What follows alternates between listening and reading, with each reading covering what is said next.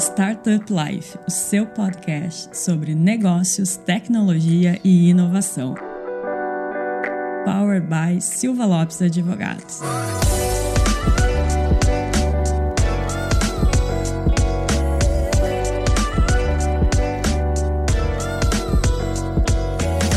Fala galera, eu sou a Cristiane Serra e esse é o seu podcast Startup Life. Começando aqui mais um episódio com convidados que vieram também para South Summit. A gente rouba eles lá na, na feira e traz aqui para o estúdio para aproveitar um pouco o ar-condicionado. Para quem não está em Porto Alegre, está fazendo um calor terrível no final de março.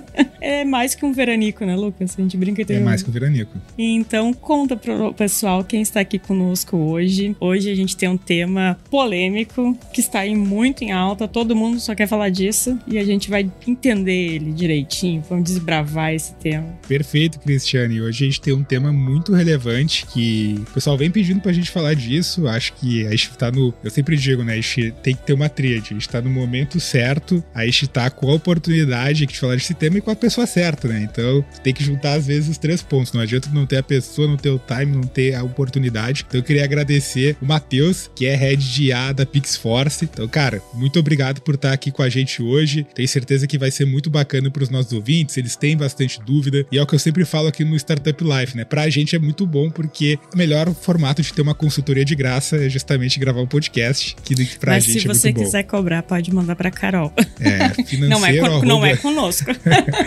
Mas, Matheus, obrigado pela tua presença. Te apresenta um pouco aí pra nossa galera. Obrigado aí pelo convite, prazer imenso estar aqui com vocês. Então, como vocês já falaram um pouquinho, meu nome é Matheus Bergman, sou head de A lá da PixForce. Sou formado em Ciência da Computação pela Universidade Federal do Rio Grande do Sul. Tô cursando um mestrado agora, também na área de IA e de visão computacional. E prazer imenso estar aqui falando desse tema. Sou apaixonado por inteligência artificial e tenho certeza que a conversa vai ser muito produtiva. Bacana.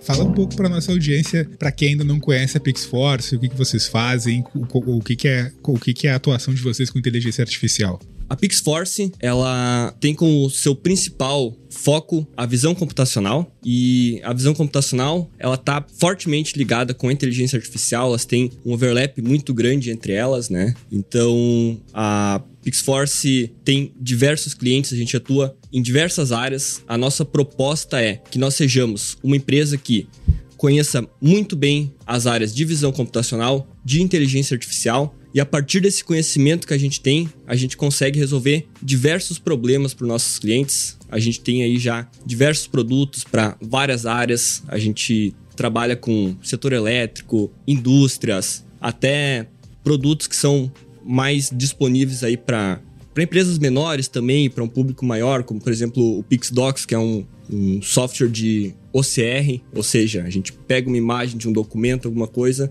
e processa esses dados, retorna todos os dados, seja um, uma CNH, um comprovante de residência, qualquer tipo de documento, a gente consegue entender tudo o que está naquela imagem e entregar esses dados de uma forma bem formatada que a pessoa pode eventualmente integrar com o sistema dela ou simplesmente baixar numa planilha Excel, como ela ela preferir trabalhar com esses dados depois. Bacana. Bom, vamos lá então, Matheus. Eu, eu quero. Vamos começar pelo começo, né, Cris? É. Eu, hoje a gente tá, tá no hype, né? Falar de inteligência artificial, vários modelos de negócio vêm trazendo isso. Eu acho que eu, Lucas, costumo dizer que hoje a tecnologia ela é muito mais um commodity do que o diferencial competitivo. É uma tecnologia que está disponível aí no mercado. Mas eu queria que tu explicasse pra gente, Matheus, você que também aí tem uma pesquisa muito forte aí na parte acadêmica, que a inteligência artificial não é algo novo, né? Eu queria que você contextualizasse pra gente, explicasse para nossos ouvintes, né? Quando que começou a ter esse tipo de conversa, por que que agora isso virou relevante, se é alguma oportunidade, se é algo novo que de fato surgiu agora ah, e em 2000 agora 23 é o ano, né? Todo mundo fala de, de IA, mas eu queria que você contextualizasse um pouco sobre o que que é inteligência artificial e contextualizasse também a parte um pouco, digamos assim, histórica do, do avanço, do nascimento aqui da IA. Bom, eu vou começar dando um conceito aí de o que que é inteligência artificial. Boa. Existem várias, vários autores que definem de diferentes formas, mas um que eu gosto muito pela simplicidade é inteligência artificial é quando uma máquina faz algo que se fosse feito por uma pessoa, ela seria considerada uma pessoa inteligente. Então, desde coisas super complexas, análise de números, etc. Ou até aquela coisa que, às vezes, quando uma criança tá aprendendo ali, tu diz, nossa, criança inteligente ali, tá, tá aprendendo, Sim. né? Então, é uma, uma definição bastante aberta, mas ela também é simples de entender. Eu gosto muito dessa, dessa definição de o que é inteligência artificial. E, bom, Inteligência artificial, como tu disse, existe há bastante tempo, não é uma coisa nova. Já ensinávamos os computadores a fazer coisas muito tempo atrás, mas a forma como a gente faz essa inteligência artificial, ela foi mudando um pouco, foi se desenvolvendo. Então, lá no início, era uma coisa que realmente a gente dizia quais eram os passos que o computador tinha que seguir para resolver um problema. Então, vamos pensar num, num jogo simples, um, um, um tic-tac-toe ali, o, o jogo da velha, né? Então, pô, é um jogo que tu consegue, não tem tantas opções, tu consegue Sim. seguir Sim. ali na, na linha de raciocínio e o computador processa essas coisas muito rápido e consegue saber sempre qual seria a jogada ótima para ele fazer. Então, esse tipo de inteligência artificial já tem há bastante tempo. Aí, o problema que muita gente dizia, pô, xadrez. Ah, quando que uma inteligência artificial vai conseguir jogar xadrez? Xadrez é um, é um jogo complexo, é só para pessoas inteligentes jogarem aquilo.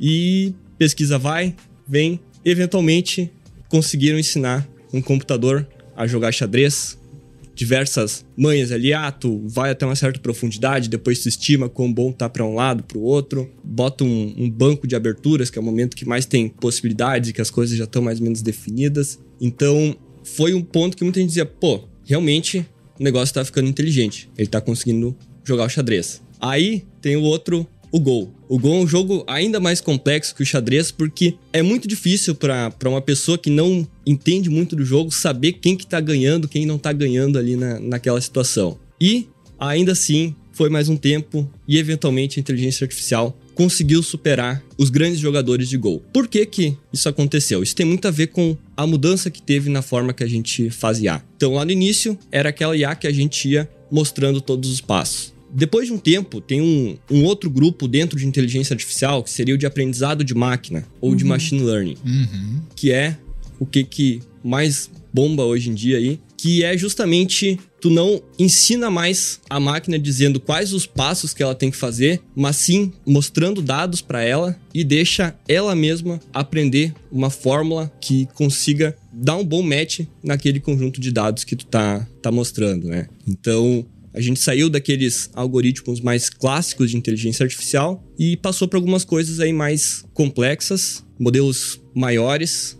E aí entra o que está em alta hoje, que é o deep learning, né, o aprendizado Sim. profundo, que é mais uma categoria ali dentro do aprendizado de máquina, é algo mais restrito ainda, que nada mais é do que pegar esses modelos que aprendem com dados e tornar eles muito grandes. Então, são modelos muito complexos que conseguem criar funções extremamente complexas. E quanto mais complexa essa função, maior o poder descritivo da inteligência artificial. Então, mais coisas mais complexas ela consegue resolver, mas também mais dados a gente precisa para a gente conseguir ensinar essa rede a aprender aquele problema. Então, querendo, tentando chegar ali um pouco de por que, que a inteligência artificial está tão em alta. É um conjunto de fatores. O primeiro deles é o avanço tecnológico que via vindo. Essas coisas que eu falei que o pessoal lá na, na academia, as empresas fazendo pesquisa, estavam descobrindo coisas novas. Um outro ponto muito relevante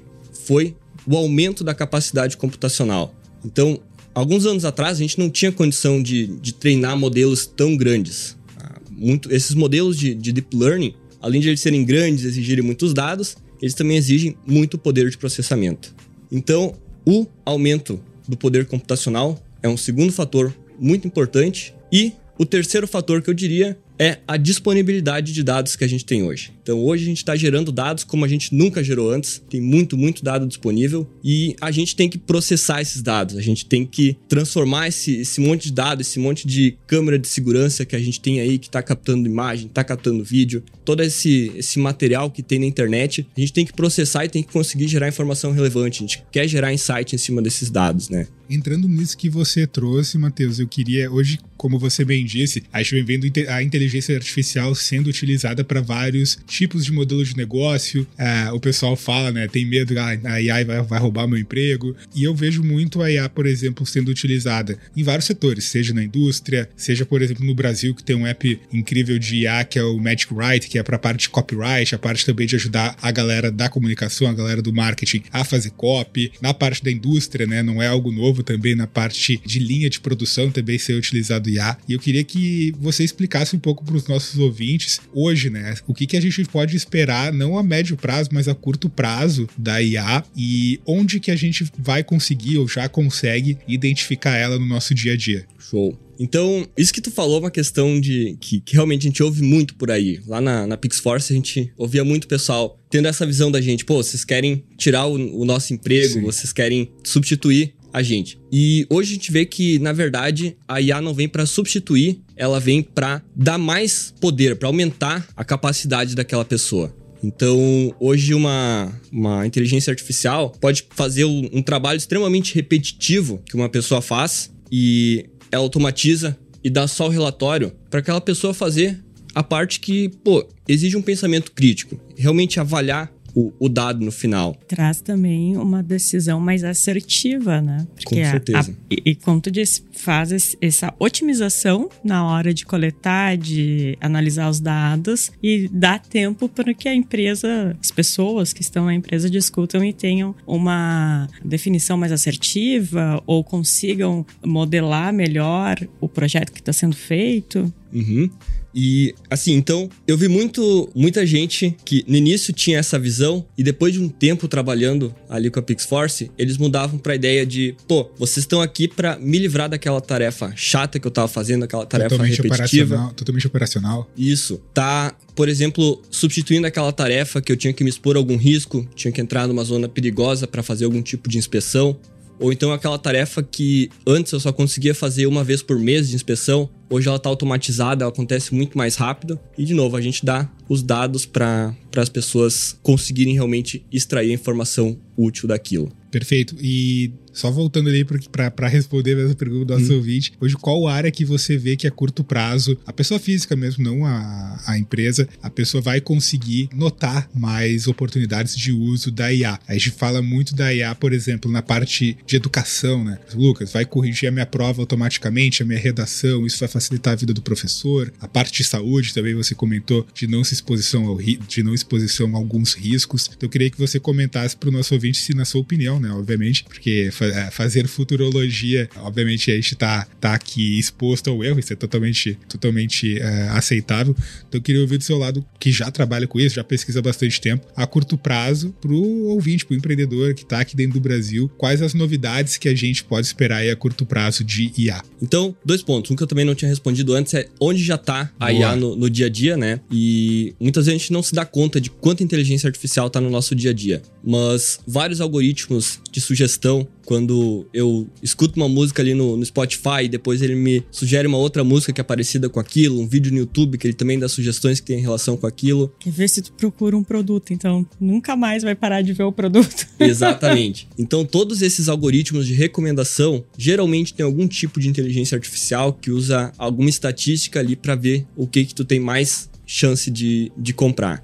Falando sobre o que, que eu acho que vai bombar no futuro, sempre digo que uma das melhores formas de a gente tentar ver o que que, que, que tá bombando, o que, que é a tendência, é ver para onde o dinheiro tá indo. E se a gente for ver, uma das áreas que mais está tendo investimento aí nos últimos tempos é a parte de processamento de linguagem natural. Microsoft fez um, um aporte imenso lá na, na OpenAI. A Google também está investindo bastante na, na sua contraparte ali do, do chat GPT. E então eu acho que essa é uma das áreas aí que, que deve crescer bastante. E eu acho que isso também vai dar mais poder para algumas outras coisas que, que a gente já tinha no nosso dia a dia uma coisa que eu acho que deve se beneficiar bastante disso, a gente deve ver em breve, são uh, algumas melhorias nessas assistentes pessoais ali na, no Google Assistant, Alexa, Siri, etc., que vão se beneficiar desses avanços no processamento de linguagem natural. Imagino que elas vão se tornar muito melhores, vão dar respostas muito mais precisas. E uma área que eu também vejo um potencial, talvez por eu estar bastante envolvido com ela, que é trabalhando com imagens, com vídeos, que hoje uma das coisas que às vezes é um problema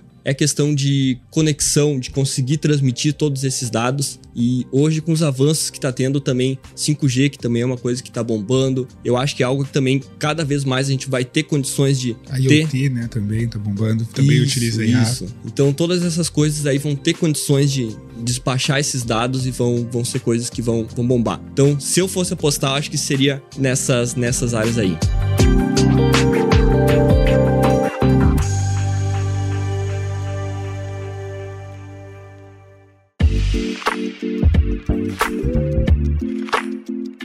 Matheus, para ti, por que que a inteligência artificial ela assusta algumas pessoas, né? A gente falou aí da questão do emprego, aí a gente vê agora nos últimos dias, semanas, o próprio chat GPT assustando as pessoas, assim, de tanto com, ah, meu Deus, agora o meu emprego, quanto, meu Deus, esse, esse negócio sabe tudo. Também recentemente teve uma agência de comunicação que começou a desenvolver fotos a partir de inteligência artificial com pessoas pessoas, entre aspas, porque elas não existem, mas colocando ali, quero uma pessoa, uma, uma mulher com cabelo tal, com uh, cabelo longo, cabelo curto, com olho dessa cor, não sei o que, enfim, cria modelos para aquela campanha publicitária. E esses são alguns dos exemplos, né? Então eu queria entender isso assim para ti, por que que as pessoas ficam assustadas um pouco com a inteligência artificial? Porque não entendem Algumas acham até que vai, nos piores dos casos, aqueles filmes americanos de que a máquina vai dominar o mundo, né? É, não, não muito tempo atrás, né? Teve agora também um baixo assinado do Steve Woz, né? Que também que é o founder da Apple, o próprio Elon Musk, vários personagens do, do mercado tech aí que são relevantes dentro do mercado tech, também pedindo para dar uma pausa nas pesquisas para conseguir Sim. criar uma agência reguladora. Essa semana que a gente tá gravando aqui, última semana de março, aconteceu isso. Né? Exato, para conseguir, cara, dar uma segurada, vamos, vamos aos poucos, né? Porque é algo que os ouvintes leem e às vezes não entendem. Que, pô, os caras estão. Será que tem, tem algum limite, né? Até onde hum. que pode, pode ir? ir? Quando a gente fala de IA, eu, eu entendo que a gente tem muito uma questão de, de utilização de forma ética da, da IA Também. e alguns, alguns, digamos assim, pilares, né? Que tu não pode ultrapassar na utilização. Então, queria ouvir um pouco de ti, Matheus, o, o que a Cris falou. Por que que assusta tanto as pessoas e, e o que que tu acha que pode, pode te acontecer nos próximos meses? Bom, eu acho que um dos motivos pelo qual assusta é que as pessoas confundem um pouco essa ideia de que a inteligência artificial ela tá constantemente aprendendo. Então, pô, um algoritmo que vai te sugerir coisas, ele tá tá aprendendo, tá se melhorando, mas os avanços que ele tem são alguns avanços a partir do dado. Agora, essa grande por exemplo, ah, essas melhoras que tiveram aí no, no processamento de linguagem natural com, com o chat GPT, elas não são coisas que foi um algoritmo que estava ali aprendendo sozinho. Na verdade, a inteligência artificial ela não é um, um ser que está tá se desenvolvendo, ela é uma área de pesquisa. Então não é o exterminador do futuro 2, então. exato, exato. Então, não, ela não vai dominar o mundo. Não, não, acho que não. Então tem pessoas que estão criando coisas novas e é isso que dá esses grandes saltos na área de inteligência artificial. E é como qualquer outra área, como na, na física, na química, o cara pode criar uma, uma forma de gerar energia que também pode ser usada como uma bomba. Perfeito. Sim. Então, é uma área, ela está se desenvolvendo. Existem, sim, riscos. A gente tem que pensar em como a gente vai regular, como a gente vai garantir que as coisas funcionem bem. Mas é importante as pessoas saberem que não é um robô que está se desenvolvendo sem nenhuma supervisão humana. Na verdade, é uma área de pesquisa, tem pessoas que estão criando coisas novas e trazendo avanços para essa área. E a gente sempre espera que essas pessoas aí mantenham uma boa, uma boa ética, que elas sigam todas as. Que elas não, não botem a humanidade em risco liberando algo, algo aí que eventualmente não, não poderia ser liberado, né? Bacana, não. É super interessante você trazer esse ponto, justamente porque é onde costuma dar mais, dar mais dúvida também do, dos ouvintes, mais dúvida do público geral. Então, eu queria que você também comentasse pra gente, Matheus, você aí dando a sua opinião, dentro aqui do ecossistema brasileiro. A gente vê algumas startups startups, algumas empresas que vêm, como a Pixforce, como a Magic Write, enfim, entre tantas outras empresas brasileiras, que também vêm utilizando a inteligência artificial ou machine learning como tecnologia para o modelo de negócio, né? Então, trazendo isso, não fugindo um pouco muito, ah, vou ter aquele formato que vai ser um marketplace, vai ser um SaaS, mas também vai ter alguma tecnologia uh, a mais ali dentro do modelo para conseguir entregar um pouco mais de agilidade na tomada de decisão, entregar mais dado, entregar uma, uma assertividade melhor para o usuário. Eu queria que você desse uma opinião aqui para a galera de qual, para o empreendedor mesmo que está querendo montar um negócio, a gente vê muita desinformação do pessoal falando, ah, eu tenho uma startup dela usa inteligência artificial e dela faz tal coisa. E o pessoal, eu vejo que às vezes o pessoal nem sabe direito quando fala esse discurso, né? Cara, às vezes a tua IA não é uma IA, é um chatbot, sabe? Não, não é uma uhum. IA. Então, mas ele é uma IA que eu tenho. Então eu queria que você explicasse um pouco, desmistificasse um pouco pra gente, muito para aquele empreendedor que tá começando, ver toda essa informação de IA no mercado e pensar, ah, eu também quero utilizar, como que é esse D0? Como que eu consigo utilizar? Tem APIs prontas? O que que você entende da utilização para o empreendedor que está começando? Bom, eu acho que IA meio que virou uma, uma palavrinha mágica ali que todo mundo quer botar porque, pô, botou o IA ali no meio, minha empresa já vale bem mais porque, pô, tô trabalhando com, com a tecnologia Sim. que tá bombando, né? Então, IA tem um potencial enorme, mas as pessoas têm que usar a IA de fato e não só para não só ser uma coisa ali que vai ser uma um marketing para eles, né? Uma, uma, publicidade. Pô, tô usando IA aqui. Então, inteligência artificial para tu começar a usar inteligência artificial na tua empresa, o ideal, procura algum parceiro, alguém que já esteja trabalhando com isso e conversa com ele, apresenta teus problemas, entende melhor onde a inteligência artificial pode entrar na tua empresa, né? Então, eu não acho que toda empresa tem que contratar alguém ali para trabalhar com IA ali dentro. Não, talvez para algumas isso faz sentido sim, ter a sua própria equipe, mas para a maior parte das empresas, trabalhar com um parceiro que é especialista nisso, que vai conseguir te gerar bons dados, vai te dar resultados muito melhores, vai ser muito mais eficiente. Então eu diria que a empresa que hoje não está trabalhando com IA e quer começar a colocar IA no seu processo, procura alguém que já está mexendo com isso e conversa. Pô, o que, que vocês têm aí que é parecido? Como a gente pode formar uma, uma parceria aí? Adapte a sua realidade, né? Exatamente, exatamente. Até para entender, Matheus, é algo que hoje é de fácil acesso do ponto de vista econômico? É uma tecnologia, digamos assim, já democratizada? Ou se eu quero utilizar de fato essa tecnologia que é dentro do, do meu modelo de negócio do D0, eu vou ter que ter um, um investimento maior direcionado para isso? Depende.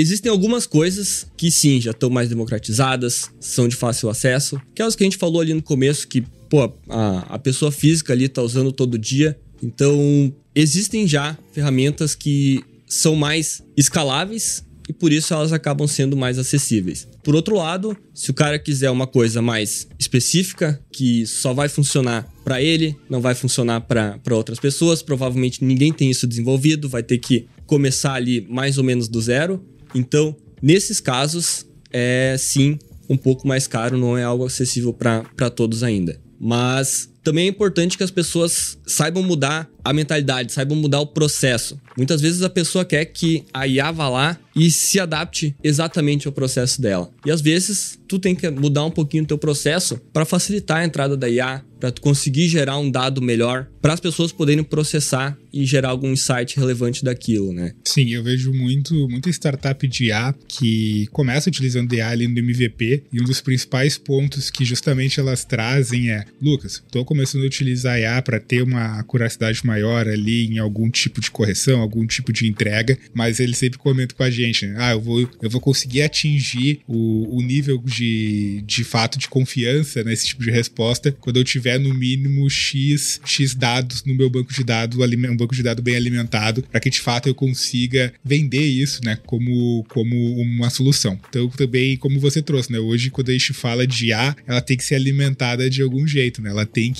poder ter um banco de dados. Então, acho que eu queria que você comentasse um pouquinho sobre isso, porque não é algo que, digamos assim, que existe e ela é autossuficiente, né? Ela precisa estar sempre alimentada com dados e eu vejo que é muito importante também o tipo de dado que você alimenta ela, né? Para também não ter nenhum tipo de, de, desvio ou de, ou de má utilização. Então, eu queria que você comentasse sobre a IA, dos perigos que ela tem da má utilização, né? Hoje a gente vê muito, muito phishing, muito golpe, utilizando também inteligência artificial. A gente vê muito deepfake, né? Utilizando inteligência artificial. A gente vê, por exemplo, eu vi esse dia um vídeo bizarro do Tom Cruise lá, cara, não era o Tom Cruise, sabe? Gente, eu gosto da IA porque, por exemplo, parte do cinema, tu consegue gravar um Indiana Jones novo e pegar o, o ator que faz o Indiana Jones e, cara, o cara é novo, virou novo. O cara que faz Luke Skywalker também consegue ter uma inteligência artificial por trás disso. Então tu tem um deepfake, digamos assim, tem uma inteligência que é utilizada tanto para a parte de cinema, mas também é utilizada para a parte de geração de fake news. E isso é muito perigoso, né? Eu, eu vejo muitas vezes reportagens, notícias, saiu recentemente uma do, do Trump sendo preso nos Estados Unidos e todo mundo, ah, o Trump tá sendo preso, e tu olha e, cara, era um deepfake, era uma imagem montada e aquilo repercutiu, viralizou. Então as pessoas também. Recentemente teve uma do Papa, né? Teve de... uma do Papa também. Então essas coisas acontecem e as pessoas ainda eu vejo, né, na minha opinião, não estão prontas, né, para lidar com isso. É algo muito novo. E principalmente as pessoas que são mais idosas, que, que têm uma, uma certa dificuldade na utilização ainda da internet, vê essas imagens vê, e não consegue entender o processo, né? Então, eu acho, eu, Lucas, na minha opinião, ainda acho que é, é uma tecnologia incrível, mas a gente tem que ter muito cuidado, porque ela pode ser utilizada muito para geração de informação falsa, né? Sim, sim, com certeza. Bom, falando ali, dados que a gente vai precisar para inteligência artificial, construção do, do banco de dados. Isso é um ponto bem importante para tu definir se inteligência artificial cabe ou não naquele processo. Existe como fazer inteligência artificial sem dados? Sim, aquelas coisas mais antigas que a gente fazia lá no início. Porém, são coisas mais demoradas de se desenvolver e geralmente não vão dar resultados tão bons.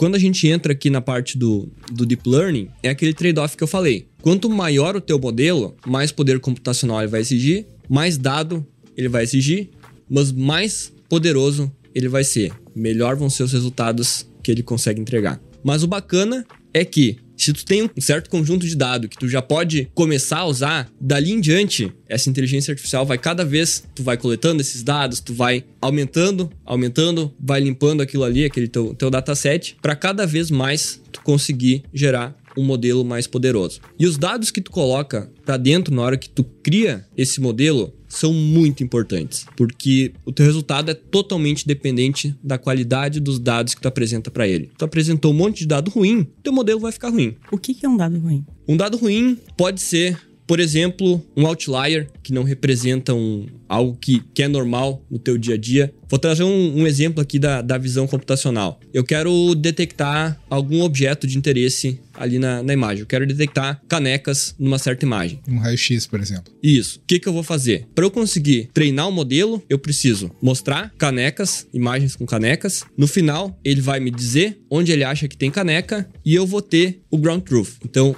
eu sei onde realmente tem canecas. Então eu vou olhar qual foi o erro dele e vou dizer, ah, teu erro é esse daqui. E basicamente é uma questão de minimizar o erro. Então a gente usa cálculo ali para minimizar o erro daquele modelo. Então um dado ruim pode ser um dado em que eu tenho uma caneca que eu não não não tá anotada. Então o modelo achou uma caneca aqui e ele disse, pô, não e, e eu puni ele por ter achado uma caneca ali. Então esse seria um, um, um exemplo de, de dado ruim que, que pode ser colocado no modelo.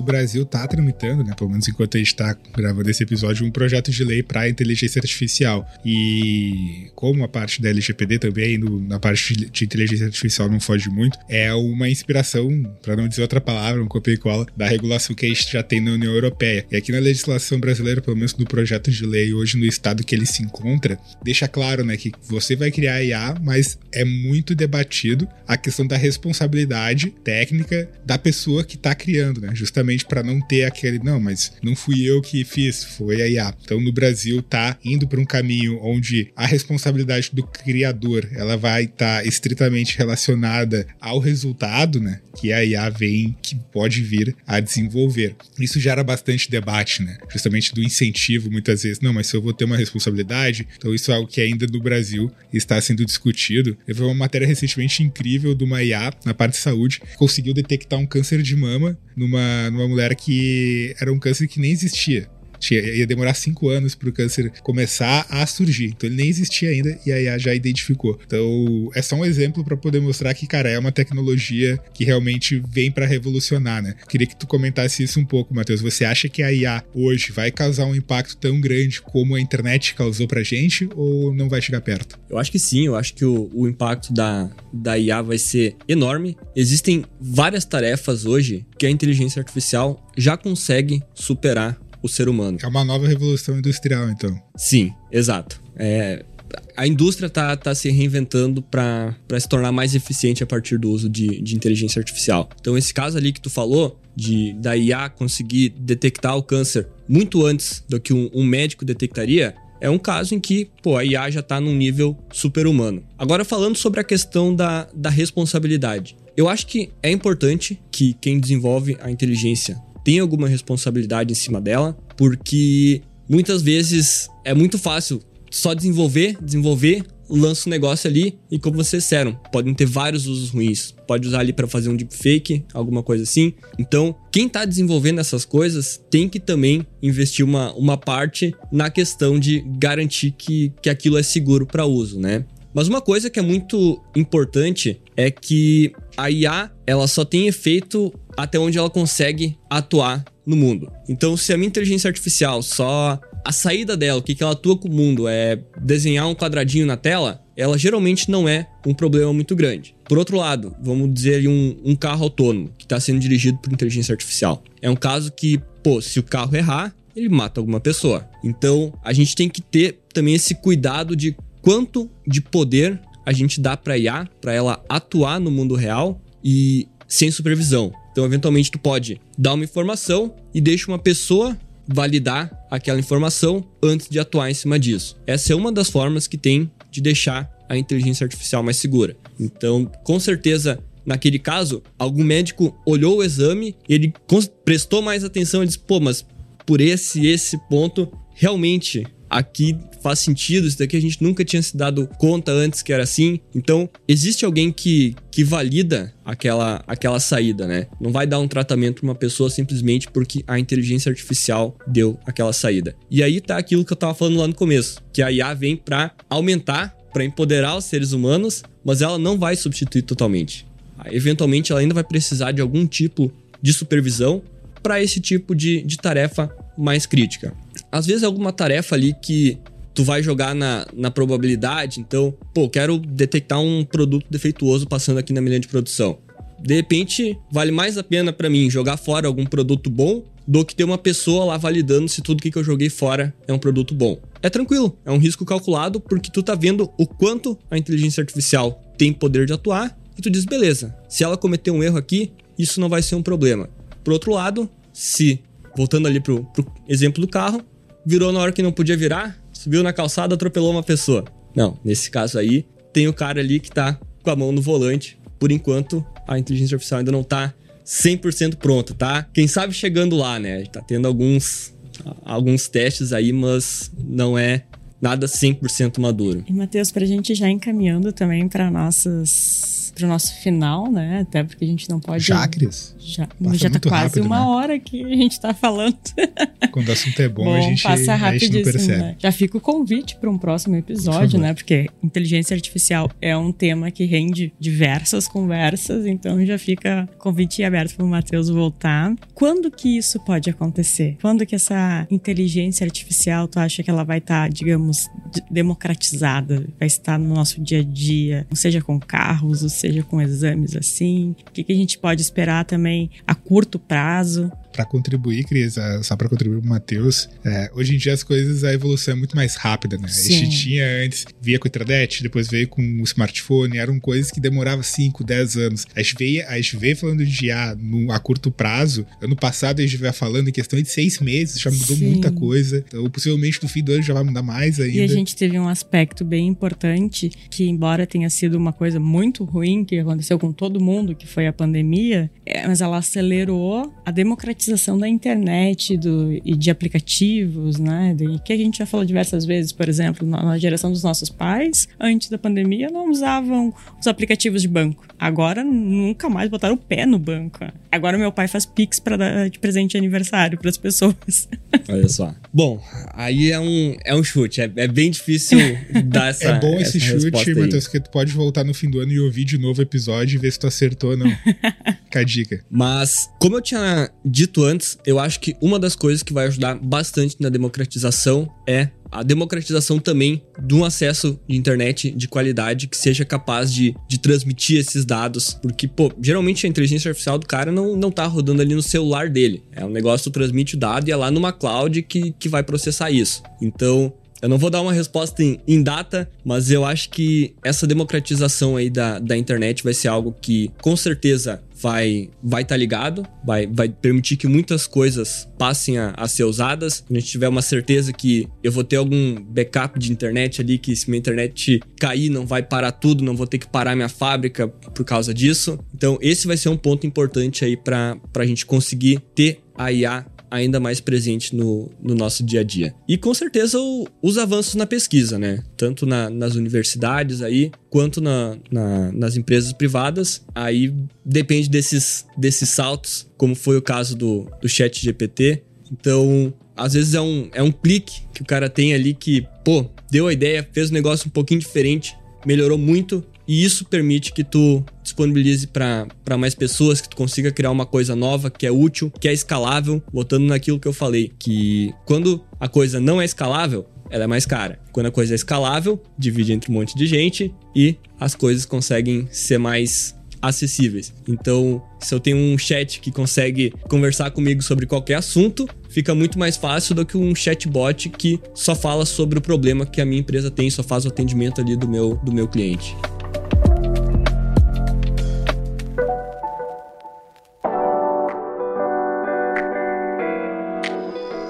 Quer fazer mais uma pergunta, Lucas? Não, Cristiane, pra mim já, ficou super claro. Eu queria agradecer a presença do Matheus. É um episódio que, que a gente já tá pra sair um tempinho. Então, Matheus, queria que nesse encaminhamento final você deixasse o seu, o seu recado final, falasse pro pessoal uh, um pouco como que é, eles conseguem te encontrar na rede social, como que encontram a PixForce. Deixo aberto aí o espaço, os minutinhos finais para ti. E novamente agradeço aí a tua presença. Com certeza vai ser um episódio que vai agregar bastante aqui pra gente. Então, então, começar aí agradecendo mais uma vez pelo, pelo convite. Foi um prazer imenso estar aqui.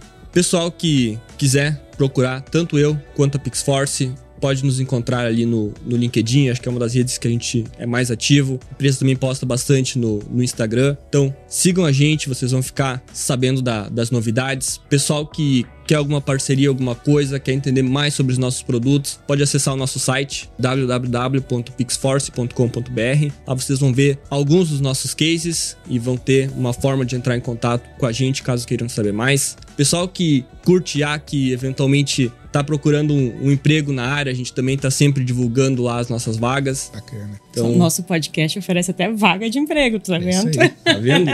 Então, fiquem atentos também lá no, no LinkedIn, a gente tá sempre postando. Não precisa ser engenheiro. Não, não, não. a gente tem diversas áreas aí. Bacana. Pessoal que quer, assim como a, a PixForce, ajudar as pessoas a se livrarem dessas tarefas repetitivas, perigosas, podem entrar em contato com a gente, são muito bem-vindas para nos ajudar aí a democratizar cada vez mais a inteligência artificial. Então, com esse convite para democratizar a inteligência artificial, a gente vai encerrando o nosso podcast. Lucas, muito obrigado também pela companhia aqui e Eu aos nossos ouvintes e também quem está nos assistindo no YouTube. Muito obrigado pela companhia em mais um episódio e até o próximo.